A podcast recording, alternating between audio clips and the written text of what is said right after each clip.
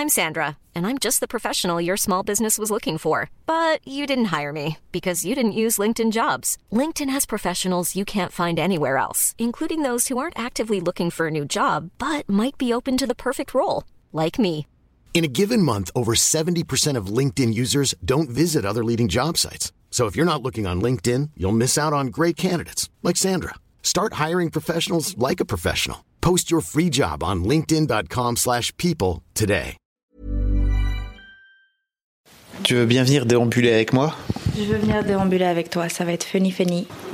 Bonjour Bonjour. et bienvenue dans ce nouveau format que je teste avec Jenna. Parce que s'il y a bien quelqu'un avec qui je peux le tester, c'est avec toi. Ça c'est bien vrai. Parce que bon, je t'ai sous la main à peu près en permanence. Si jamais ça marche pas, on peut le faire autrement. en effet. Au pire, c'est pas grave. Je redirai tout mot pour mot, car ma mémoire est extraordinaire. C'est faux. M'a rendue bien plus indépendante et j'étais genre, ok, Jenna, que veux-tu faire de ta vie? Bah, pendant 8 mois, je ne savais pas. Et les derniers mois, je me suis dit, ok, fais de la création de contenu. Non, en fait, ça s'est pas passé comme ça. Bah, si. Tu, tu travailles dans un resto. Oui, mais ça, c'est parce que je savais pas quoi faire de ma vie. Donc, je suis allée bosser dans, dans des restos Ouais, et et j'aimerais bien que tu expliques ce qui fait que tu as fini par devenir créatrice de contenu, parce que je crois que c'est important pour tous les gens.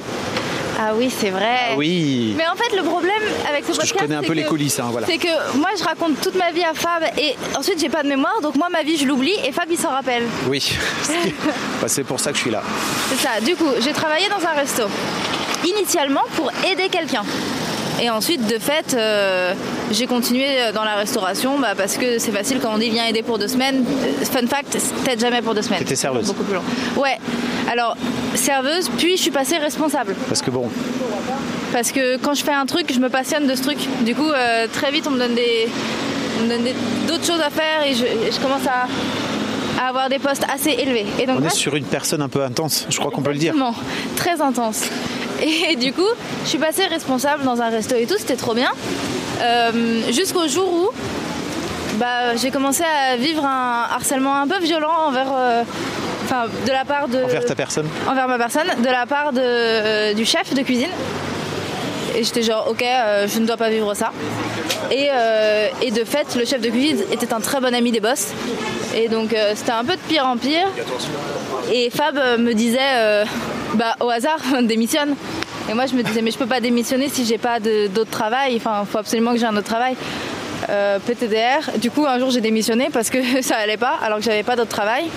Et je me suis dit, ok, que faire Puisque actuellement tu n'as pas de travail, mais que tu fais du contenu sur les réseaux de manière pas si régulière que ça, mais les gens aiment bien et te suivent. bah, J'aimerais- bien préciser un truc avant que tu ailles plus loin. Parce que, en fait, j'ai dit au hasard démissionne parce que dans ma tête, euh, en fait, si, si tu es, une bonne serveuse, parce que je crois que c'était un peu le cas, et tu étais chef de rang en plus, donc tu voilà, dans ce restaurant avec qui ça se passait pas bien, en fait, tu aurais pu retrouver un poste de chef de rang dans n'importe quel autre resto euh, à Bruxelles. Ouais, mais je Et- crois que cette, euh, cette expérience m'avait trop dégoûtée de ce milieu et que du coup j'aurais été incapable de retourner dans un autre restaurant par peur Ah. Euh, de revivre ça. D'autant que Bruxelles c'est tout petit donc euh, quand tu démissionnes, dans- enfin surtout le monde de l'Oreca à Bruxelles, quand tu démissionnes d'un restaurant, tout le monde, enfin tous les autres restos sont au courant. Donc un peu la flemme. Mais c'est tant mieux parce que euh, j'ai, j'av- j'avais un peu de sous euh, pour vivre un mois, euh, grâce à un copain d'ailleurs qui m'a aidé. Merci beaucoup à lui.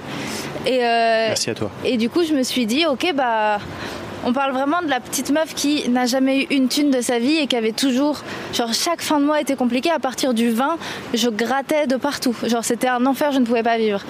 Et là, je me Tu dis, pouvais vivre, mais tu n'avais pas d'argent. oui, voilà, je pouvais vivre, mais je n'avais pas d'argent. Voilà. C'est c'est important, tu sais, moi j'ai Oui. un podcast qui s'appelle Histoire d'argent, je vous invite à aller l'écouter. C'est très important, cette jour, expression, gagner sa vie. gagner sa vie, etc. C'est de la merde parce que ça veut dire que euh, si t'as plus d'argent, tu perds ta vie. C'est vrai, mais parfois là c'était très compliqué quand, ouais, On va dans le parc. quand on se fait euh, harceler de tous les côtés par euh, des entreprises à qui on doit de l'argent. Euh, et, Oui. et que sur notre compte en banque on n'a même pas de quoi s'acheter un paquet de pâtes, c'est un peu violent. Mais, euh, mais je me disais c'est pas grave, Jenna c'est pour du mieux. Ce pote qui me prête de l'argent me dit euh, moi de toute manière je crois en toi.